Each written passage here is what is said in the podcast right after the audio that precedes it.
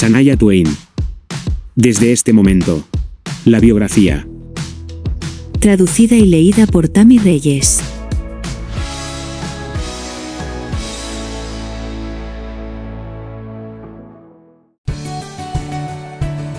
Episodio 28 La vida entre bribones.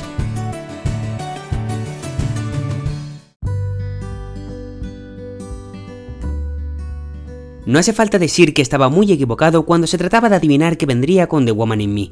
Pero entonces, incluso las previsiones más optimistas de la gente de mi compañía discográfica se quedaron cortas. Un año después de su lanzamiento, el CD había vendido casi 3,2 millones de copias y además superaría los 15 millones, convirtiendo a The Woman in Me en el álbum más vendido de una artista femenina en la historia de la música country.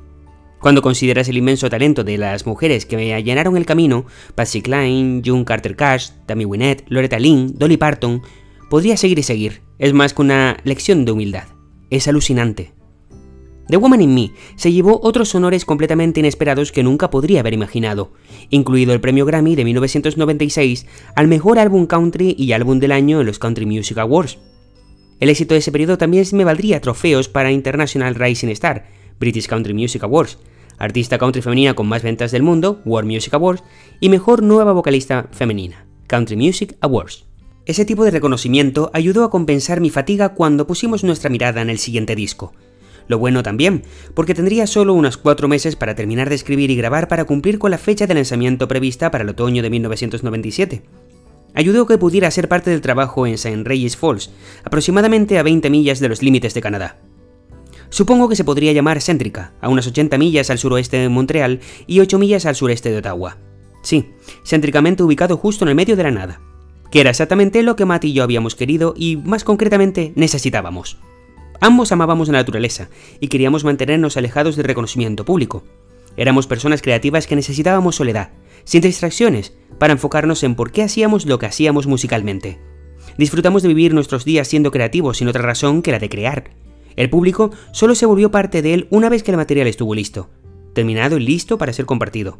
¿Quién quiere ver una pintura antes de que el artista decida que está terminada y que la pintura está seca, después de todo? La idea era restaurar un poco de cordura en nuestras vidas limitando la cantidad de viajes que tendría que hacer, especialmente porque había planeado desde el principio apoyar este CD con mi primera gira de conciertos a gran escala. Sin embargo, terminamos viajando bastante para que Matt pudiera capturar a ciertos músicos en su propio entorno y para que no tuvieran que viajar. También queríamos cambiar el escenario para nosotros mismos como escritores, para estar en nuevos lugares de los que pudiéramos inspirarnos. La casa de San Reyes Falls fue algo que construimos con la idea de pasar muchos años creativos allí como base, ya que la naturaleza nos rodeaba en las millas de bosque que rodeaban la casa y el lago que se encontraba en el centro de la propiedad. Diseñamos porches profundos alrededor del edificio para que pudiéramos sentarnos afuera y disfrutar de los sonidos de los bosques del norte que resonaban sobre el lago. Llamamos a la propiedad apartada Lung Echo, porque al amanecer y al anochecer los colimbos se llamaban unos a otros. Escuchar los gritos aflautados de los grandes pájaros rebotando sobre la superficie cristalina de nuestro lago privado me recordó mi infancia en Canadá. Me marearía positivamente con el sonido. La espaciosa oficina, el centro de todas las cosas en Matt and Woody World, presentaba grandes ventanales que daban a la entrada. Entre la vista impresionante, un porche profundo y el aroma de las tartas de manzana magistralmente horneadas de King Goodrow, que flotaban desde la cocina, se convirtió en la configuración perfecta. King llegó en 1996 y durante los siguientes 15 años sentía que no podía vivir sin ella. Desarrollamos un vínculo de hermandad y lealtad a lo largo de todos los años de trabajo conjunto. Creo que si alguna vez estuviera en una habitación con otras celebridades y conversáramos sobre nuestros asistentes personales, sería muy inmaduro y me aseguraría de que todos supieran que mi asistente es mejor que su asistente. Stacy Smith Trabajaba en la oficina del Loon Echo como parte del equipo. Ha estado presente desde que Sherry comenzó a trabajar conmigo en 1992, cuando me mudé por primera vez a Nashville y comencé a hacer contabilidad básica para mí. Su papel creció hasta convertirse en gerente comercial completa. Ella ahora ha estado conmigo 18 años y es otra de mis mejores amigas más confiables que realmente me apoya. Patty Lou Andrews también fue una joya de amiga en el equipo durante el periodo de éxito de The Woman in Me. Ella viajó más conmigo durante la promoción de SSD. Patty Lou se dedicó al proyecto y como Mary ya no estaba allí, asumió una gran carga. Ella manejaba el marketing y la publicidad en coordinación con la discográfica, y era un puesto exigente, ya que yo trabajaba mucho en el área de promoción y marketing. Patilú tenía un esposo y una familia en su hogar en Ontario y se las arregló para ser una profesional viajera, una amorosa madre de dos hijos preadolescentes y una esposa dedicada a su amado esposo, Rob. Ella fue un brillante ejemplo de cómo hacer todo bien. Hablaba de su familia constantemente y fue genial escuchar todo sobre ellos, ya que fue un escape bienvenido de la realidad de la vida promocional en la carretera. Kim, Patty Lou y Stacy cumplieron esencialmente el rol de administración profesional durante más de dos años. No podría haber superado el intenso periodo de promoción de The Woman in Me sin ellas. Mientras trabajaba en Common Over en 1997, me presentaron a John Landau y Barbara Carr, gerentes de toda la vida de Bruce Springsteen. Jan comenzó en la música como un crítico de rock muy respetado. De hecho, en 1974, poco antes de que la carrera de Bruce estallara con su tercer álbum, Born to Run, John lo vio actuar en Boston y se mudó para escribir las palabras proféticas. Vi el futuro del rock and roll y su nombre es Bruce Springsteen. Unos años más tarde, fue el manager del futuro del rock and roll. Como mi cogerente, John fue extremadamente atento y me brindó apoyo moral cuando necesité su oído y su aliento, especialmente cuando se trataba de miedo escénico. Sabía cómo llevarme al otro lado del pánico. Bárbara, una dama estable y sensata con mucha experiencia en administración, Alan Oates, entre otros, y un corazón de oro, pasó mucho tiempo conmigo en el camino. En consecuencia, ella me vio en mi mejor y peor momento, pero siempre manejó muy bien cualquiera de los dos. Jan Stabil, otro socio administrativo de Landau Management, completó el trío con Bárbara y yo. Ambas mujeres poseían fuerza, inteligencia, compasión, sentido común y conocimientos hicieron mi vida más fácil, y aunque nos separaríamos profesionalmente después de 5 años, todavía siento un vínculo con ellos hoy. Los tres pasamos mucho tiempo viajando internacionalmente, promocionando como no ver juntos. En ese momento, mi música ya estaba en camino de romper muchos récords de la industria musical, pero todavía era un desconocido en muchas partes del mundo además de Norteamérica. Estaba comenzando desde cero en el mercado internacional en el extranjero, y Jan y Bárbara hicieron las millas conmigo, Cavaron las trincheras y dragaron las zanjas una y otra vez hasta que finalmente tuve éxito en el extranjero. En el momento en que superé el riguroso periodo del CD de The Woman in Me, ya estaba medio agotado por la promoción, pero como no ver se convertiría en un éxito aún mayor y más exigente. Recuerdo estar en Escocia durante la gira promocional de Common Over. Sufría de privación de sueño y me estaba desesperando. El horario era agotador y el desfase horario no ayudaba. Necesitaba dormir pero no podía. Me despertaba a medio de la noche en este estado de insomnio. Tenía que peinarme y maquillarme en solo unas pocas horas. No podía continuar con esta locura carga de trabajo con tres o cuatro horas de sueño durante días y días. Estaba exhausto pero conectado con una energía del tipo que se arrastra fuera de mi piel. Le pregunté a Jan si podía pedir una cinta de correr para estar en mis habitaciones de hotel, ya que la única forma en que podía pensar en deshacerme físicamente de este exceso de energía y volver a dormir era agotarlo. Bárbara y Jan me ayudaron a superarlo todavía cuerdo y vivo. Les agradezco su paciencia, ya que hubo momentos en los que estuve al borde del quiebre, y aunque era muy bueno para controlarme frente a los demás, una vez que estábamos los tres solos, mi liberación fluía y no siempre fue bonita. Un montón de buena chica de pueblo pequeño del norte de Ontario salía a hablar, digámoslo de esa manera. Ahora que formalmente volví a tener la gerencia, Patilú Andrew se jubiló y regresó con su esposo y sus dos hijos preadolescentes, Michael y Matthew. Tristemente, dos años después, Patilú murió repentinamente de un severo aneurisma cerebral. Lloré como un bebé cuando recibí la noticia. Ella era realmente una persona especial, alguien que me hacía reír cuando estaba de mal humor por la falta de sueño y demasiados compromisos. Su capacidad para mantener la calma y la gracia bajo presión fue una inspiración. No mucho después del fallecimiento de Patilú, recibí un paquete que contenía un hermoso collar de perlas que había pertenecido a su difunta madre. Me lo había dejado en su testamento. Con la boca abierta por la incredulidad, me aferré a las perlas como si fueran las puntas de los propios dedos de Patilú, acercándose para tocarme. Ella me tocó ese día, y profundamente. No pude evitar preguntarme cuándo había hecho testamento, sin saber, por supuesto, que pronto se enfrentaría a la muerte tan prematuramente. ¿Y por qué me habría dejado esto a mí? Literalmente caí de rodillas, humillado por su amabilidad, pero no sorprendido. Extraño a Patilú. Como no se escribió en fragmentos en el transcurso de los dos años desde que se lanzó The Woman in Me. Matt y yo nos relacionábamos periódicamente cuando él se unía a mí en la gira promocional, Escribimos mientras salíamos a cenar, conducíamos, incluso en un partido de fútbol, donde se escribió la mayor parte de Frondismo Menón. Estaba un poco aburrido con el ritmo del fútbol en comparación con los juegos animados de hockey sobre hielo a los que estaba más acostumbrado, y comenzó a fluir. Esta es una de mis canciones originales favoritas. Las sesiones de escritura entre Matt eran dispersas y no hubo nunca un lugar o tiempo específico que representara un periodo de composición. Matt y yo pasamos mucho tiempo separados mientras yo promocionaba y estaba de gira, y él estaba en los estudios trabajando en temas y arreglos mientras componíamos. Es sorprendente que pudiéramos escribir todo esto con tan poco tiempo juntos. Escribimos de forma independiente y fusionamos ideas cuando nos unimos. Recuerdo sentirme muy emocionado por la contraparte cantada por Matt como coros en You Still the. Mientras contaba la melodía del estribillo repetidamente mientras trabajaba en la letra, él comenzó con la contralínea. You still the y me dio escalofríos. De repente tuvimos un coro de éxito. Fue un momento mágico. Esa canción cruzó al pop y al éxito internacional. Me crucé con Elton John mientras yo venía y él se iba de una visita a una estación de radio.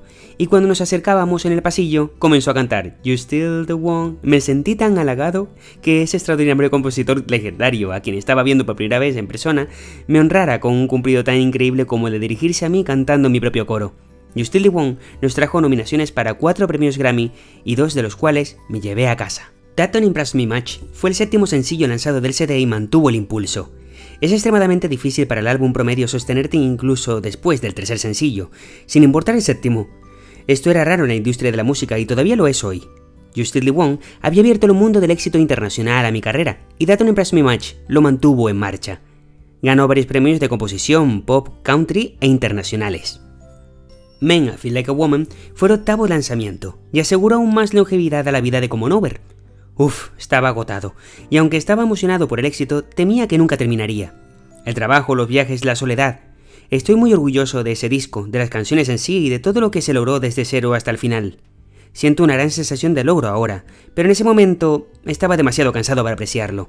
Cada vez que obtenía noticias de que seguía vendiéndose y la demanda de más singles continuaba, quería colapsar ante la idea de que la normalidad, el descanso, recargar mis baterías estaban a otro single de distancia. Fue una experiencia agridulce disfrutar del éxito y sentir una punzada de casi resentimiento hacia él.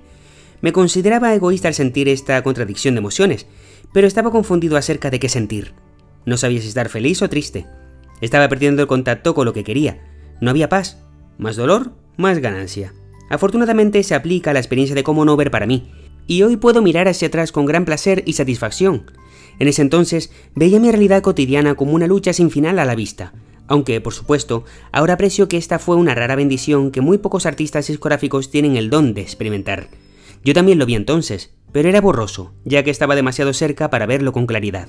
Incluso en casa, incluso en un refugio como Lung Echo, todavía me sentía enfadado por mi nueva fama. Esto puede parecer difícil de creer, pero después de un tiempo comienzas a extrañar las cosas mundanas de la vida diaria, como entrar a una farmacia y comprarte un cepillo de dientes. Por supuesto, no es el material del que están hechos los sueños, pero cuando no puedes hacerlo, al no ser que movilices primero a tu equipo de seguridad, simplemente se vuelve menos complicado pedirle a tu asistente que haga una carrera por tampones. ¿Entiendes? No solo eso, sino que nunca parece que tengas tiempo porque siempre hay algo más urgente que debe hacerse, y generalmente involucra a otras personas. Entonces, se trata de una disyuntiva entre querer planchar pero tener que hacer una sobregrabación vocal en el estudio, o de lo contrario estaré retrasando a Matt, el ingeniero de grabación, y quién sabe quién más, por lo que la tarea simple de casa pasa a tomar un segundo plano. No puedo delegar muy bien la voz principal en mi propio disco a otra persona mientras termino de planchar. Ya sé lo que dirías. Entonces, ¿qué tiene eso de malo? ¿Me encantaría que alguien hiciera esas cosas por mí? Bueno, ya sea que seamos conscientes de ello o no, todos obtenemos cierta satisfacción simplemente por ser autosuficientes sin sentirnos competentes en el mundo. Estaba empezando a sentir como si hubiera perdido mis habilidades en los fundamentos de la vida, y yo había sido alguien que podía sobrevivir solo en una cabaña en el bosque, sin agua corriente ni electricidad en temperaturas bajo cero y con nieve hasta el trasero. Ahora, con un personal capacitado a tiempo completo en casa para manejar todas las tareas domésticas y personales por mí, me hacía sentir inútil e inepto. Solía volver a casa después de estar lejos y sentirme como un invitado. Por un lado, nunca pude encontrar nada. ¿Dónde están mis botas de goma? Para eso, tendría que preguntarle a la señora de la limpieza. Maldición, olvidé cómo programar el horno. Para eso, pregúntale a Kim. Parecía que mi presencia allí interrumpía la elegante eficiencia de mi propia casa. Cuando querría hacer cosas por mí misma, echaría a todo el mundo fuera. Cocinar en su propia cocina, por ejemplo, donde otra persona ha arreglado sus armarios en su ausencia, puede ser desalentador. Una cocinera tiene que saber manejarse en su propia cocina, de lo contrario se le quita mucha diversión, simplemente tratando de encontrar todo. ¿Por qué no te relajas? ¿Para qué quieres cocinar? Escuché eso todo el tiempo. ¿Por qué? Porque quería volver a sentirme normal. No quería que me sirvieran de pies y manos como la realeza mimada. Quería hacer las cosas que me mantuvieran real y me dieran cierta sensación de control sobre mi vida. Como doblar mis propias toallas. hacer mi propia cama y poner los calcetines donde quería, así sabría dónde encontrarlos. Esto es lo mucho que comencé a anhelar, la normalidad. Un viernes por la tarde, no mucho después de que Kim comenzara a trabajar para mí, le pregunté sobre sus planes para el fin de semana.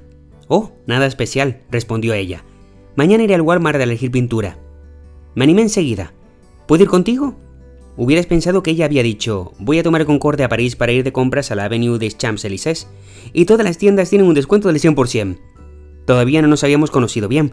Probablemente encontró mi solicitud entusiasta fuera de lugar, o simplemente triste. Pero llegó a la tarde siguiente en su camioneta destartalada. Disculpe mi chatarra, dijo en tono de disculpa. ¿Estás bromeando? Crecí montando en chatarras. Me lo pasé muy bien saliendo con King ese sábado, haciendo algo que estoy seguro que la mayoría de la gente archivaría como trabajo pesado. Había una actividad alrededor del Loom Eco que podía llamar mía, cuidar de los caballos. Quería tener caballos desde que tenía 12 años y cuidaba del palomino de mi amiga Sue, Angel, cuando vivíamos en Hammer. Ahora que finalmente tenía el dinero y un poco de tiempo entre álbumes, me recompensé comprando cinco de estas nobles y orgullosas criaturas. Me encanta todo acerca de los caballos, su poder y gracia, el equilibrio y el movimiento ingrávido de su cuerpo atlético y masivo, su silueta elegante, la energía y la pasión ardiente que fluye por sus venas, la forma en que se comportan con la belleza impresionante. Estoy asombrado con ellos. ¿Cómo podría un animal tan poderoso poseer un temperamento tan generoso como para llevar a un hombre tan obediente a través de los siglos? Visité varias granjas en el área de Nashville en busca de mis amigos secuestres. Una vez que finalmente llegaron a Luneco, gasté cada oportunidad que pude con ellos. El granero se convirtió en un refugio donde podría escapar mentalmente del mundo del espectáculo. Los olores del heno dulce y los abrigos mohosos de los animales, el clip-clop de sus cascos en los pisos de madera, sus resoplidos de satisfacción. Me encantaba todo. De vez en cuando tenía lo que yo llamaba día de salón. Uno a la vez los mimaría con una limpieza profunda mientras escuchaba la radio. Espuma y acondicionadores, melenas y colas finamente peinadas, pelajes lisos y brillantes, pezuñas arregladas, muchos abrazos y besos, y estaban listos para rodar en el paddock. Los caballos nunca se mantienen limpios y los dejas divertirse afuera, simplemente siendo caballos. El punto de los días de salón era más el contacto práctico y la comunicación que mantienen sus modales y la paciencia en línea mientras están atados y siendo manipulados. Era una oportunidad de revisar de cerca si había cortes y magulladuras, y simplemente darles una buena ojeada de pies a cabeza. Incluso disfruté limpiando sus cuadras. Hay algo muy satisfactorio en dejar la cama de tu amigo limpia y lista para un buen descanso nocturno. Me enorgullecía de la salud y la felicidad de mis caballos. Tal como ellos dependían de mí, los buscaba para que me escucharan cuando estaba triste y me enseñaron a tener paciencia. Actúa impulsivamente con los caballos y lo más probable es que te lastimes. Los caballos exigen un trato respetuoso, tranquilo y amable si esperas que sean respetuosos, tranquilos y amables a cambio. Un caballo que no se comporta bien es peligroso, porque si su voluntad no está sincronizada con la tuya, es probable que te domine y te lastime o te mate. Una patada lo hará, de hecho. Así que para estar cerca de los caballos siempre fue una lección de humildad. Los abracé a menudo y me consoló que estuvieran dispuestos a dejarme, y cuando tuvieron la oportunidad de irse y no lo hicieron, supe que tenía un amigo. En invierno, mi momento favorito del día con ellos era la cena, alrededor de las 5, cuando ya estaba oscuro. Saldría al establo y llenaría la carretilla con suficiente heno para los cinco. Luego alineaba sus montones en la nieve, asegurándome de colocarlos lo suficientemente separados para que comieran en paz y no pasaran el tiempo frunciendo el ceño el uno al otro y haciendo posturas con las orejas hacia atrás para defender su comida. ¿Hay algo tan pacífico en ver comer a un caballo? Abrigado, me tiraba en la nieve profunda y me hundía en una silla perfecta, suave y contorneada a medida, me sentí cálido y acogedor en la noche silenciosa, mirando las estrellas y escuchándolos masticar con satisfacción. Más tarde en la noche, regresaba para ponerlos a dormir y darles su grano. Amaba a cada caballo de una manera única, pero uno era particularmente especial para mí, Dancer, un castrado andaluz de 11 años con una cara amable y un pelaje completamente blanco que lo hacía parecerse a un unicornio. Descubrí por primera vez esta raza española en el rancho de John y Bo Derek cuando estábamos tomando fotos para la portada del álbum de Woman in Me, eran criadores de andaluces en ese momento. Me enamoré instantáneamente de los cuellos arqueados de los caballos, sus caracteres audaces y confiados y sus temperamentos consistentes. Eso fue en 1994. Tres años más tarde, el entrenador de caballos de los Derek, Ramón Becerra, el mismo tipo que entrenó al caballo moteado que me ves montando en la contraportada del CD de The Woman in Me, estaba de paso por el norte del estado de Nueva York con su espectáculo itinerante de caballos. Preguntó si podía parar en mi establo para que sus 10 caballos pudieran pastar y descansar unos días, estaba emocionado ante la perspectiva de tener compañía de caballos y tener un compañero de equitación durante unos días. Aprendí mucho de Ramón, Su vida es entrenar caballos y está especializado en trabajar con la equitación clásica. El tipo que se ve en la Escuela de Equitación Española de fama mundial en Viena, Austria. Dancer era un andaluz, una raza española de caballo ibérico. La formación de Dancer fue amplia a movimientos de alta escuela de doma clásica. Ramón también le enseñó a estirarse cerca del suelo para que el jinete pudiera montar fácilmente. También podía inclinarse con la rodilla en el suelo e inclinar la cabeza hacia abajo como para quitarse el sombrero. Era un caballo elegante. Ramón y yo salimos a montar a caballo por los senderos de nuestra propiedad. Estaba con Dancer, a quien recordaba haber visto mientras recorría el establo de John y Bo. ¿Te gustaría intentar montarlo? me preguntó él. Para ser honesto, tenía miedo de hacerlo. El castrado era impresionante pero intimidante, con más actitud que los otros caballos. Se movía con determinación, las venas se le hinchaban, las fosas nasales se dilataban, la boca echaba espuma, sus poderosas piernas golpeaban el suelo. Uh, uh, le dije a Ramón, esto es demasiado caballo para mí.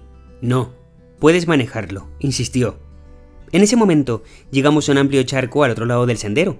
Dancer se negó a pasar por ahí, lo que obligó a Ramón a trabajar duro para que se moviera. El obstinado caballo esquivó de lado a lado, luego se levantó sobre sus patas traseras y pataleó en el aire, sacudiendo vigorosamente la cabeza como diciendo de ninguna manera. Las comisuras de su boca se pusieron rojas y en carne viva por la presión del bocado. Todo esto por un charco. Por fin, Dancer colocó tentativamente un casco en la agua fangosa y luego lo retiró rápidamente. Se me ocurrió que este hermoso caballo blanco no quería ensuciarse los calcetines blancos perlados. La única manera de cruzar el charco era de puntillas rápidamente, como un caminante sobre fuego en un lecho de brasas. Parecía tan remilgado que no pude evitar reírme, y en ese momento me enamoré de Dancer. Así que tenía un lado vulnerable. Le dije a Ramón que estaba interesado en comprar el caballo y le pedí que me dejara a Dancer un par de semanas, a ver si nos llevábamos bien. Si las cosas no salían bien, en dos semanas el entrenador lo recogería de regreso a su casa en California. No tuvimos un comienzo espectacular. Dancer era hostil con los otros caballos, así que tuve que mantenerlo en su propio potrero. Sin embargo, podía ver a los otros caballos y se agitaba. Supuse que se calmaría gradualmente y lo dejé por unas horas. Cuando regresé para ver cómo estaba, pude ver desde la distancia que estaba mal. El área del cuello y los hombros de Dancer estaban rojos de sangre. Horrorizado, corrí hacia él lo más rápido que pude y lo inspeccioné. Aparentemente, el caballo había estado corriendo de un lado a otro a lo largo de la cerca y se cortó con uno de los bordes del poste. La sangre aún brotaba de un corte de un pie de largo que corría en diagonal por la parte delantera de su cuello. A pesar de mi estado de pánico, le puse el cabestro y lo conduje rápidamente de regreso al establo, temblando todo el camino. Afortunadamente, el veterinario pudo cerrar la herida con dos capas de puntos que, milagrosamente, dejaron a Dancer con solo una pequeña cicatriz. Sin embargo, el corte había sido profundo y me estremecí al pensar en lo que podría haber sucedido si lo hubiera dejado toda la noche. Probablemente se habría desangrado hasta morir. Fue una sensación horrible haber expuesto a este hermoso animal a daños mientras estaba bajo mi cuidado, especialmente considerando que me lo habían confiado a mí. A través de esa terrible experiencia, Dancer y yo nos unimos.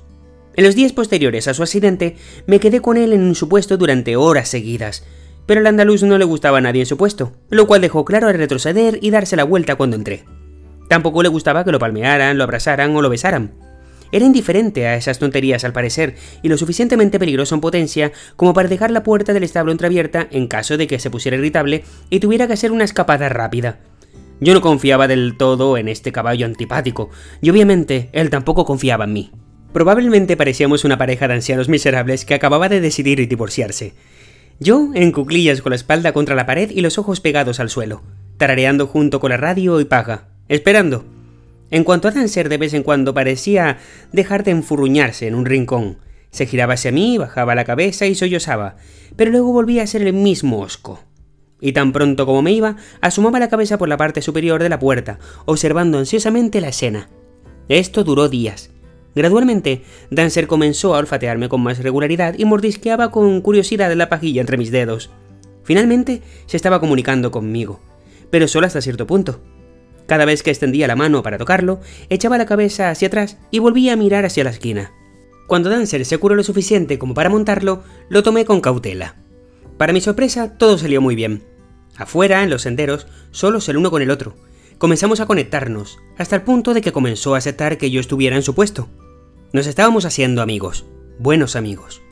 Entonces, después de algunas semanas con Dancer, mi confianza se había acumulado lo suficiente como para comprarlo y darle un hogar permanente con nosotros. Cuando les conté a Ramón y a Boderex sobre el progreso que estaba haciendo Dancer y su disposición dulce, ambos se sorprendieron. Según Bo, La mayoría de la gente lo había encontrado demasiado aterrador para montar porque era desobediente y un matón dominante.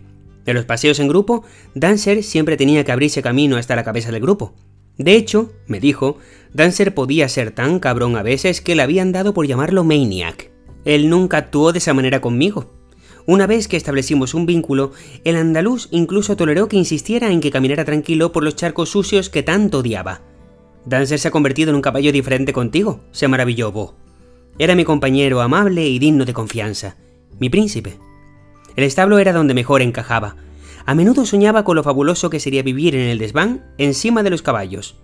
Ahí es donde quería estar. Siempre podía encontrar las cosas donde las había dejado. El olor era celestial. A los caballos no les importaba cómo me veía. Tenía una compañía fantástica y siempre tenía una nariz suave para besar. Hola, si has llegado hasta aquí, déjame agradecerte que hayas compartido tu tiempo conmigo escuchando este podcast. Recuerda que existe una cuenta de Instagram en la que podrás opinar, consultar y conocer detalles sobre la biografía de este artista. Será el lugar donde podremos hablar, debatir o compartir historias similares a las del libro. También dispones de nuestra web Sanaya en Hispania, donde podrás encontrar el álbum conmemorativo del 57 cumpleaños de Sanaya de Flame, con canciones inéditas, covers, lives remasterizados, drums and strings, con canciones de siempre con sonidos de batería o cuerdas, y acceso directo a nuestras playlists Sanaya Twain Simple Hits y desde este momento la banda sonora, donde encontrarás todas las canciones mencionadas en su libro en un único lugar. Conoce un poco más de Sanaya cada viernes junto a mí. Podrás encontrar este podcast en las plataformas de Spotify, Amazon Music, Apple Podcast, Google Podcast y Podimo. Si tienes alguna duda o sugerencia, no dudes en contactar al correo sanayatwainlabiografía.com y la cuenta de Instagram Sanayatwain Hispania.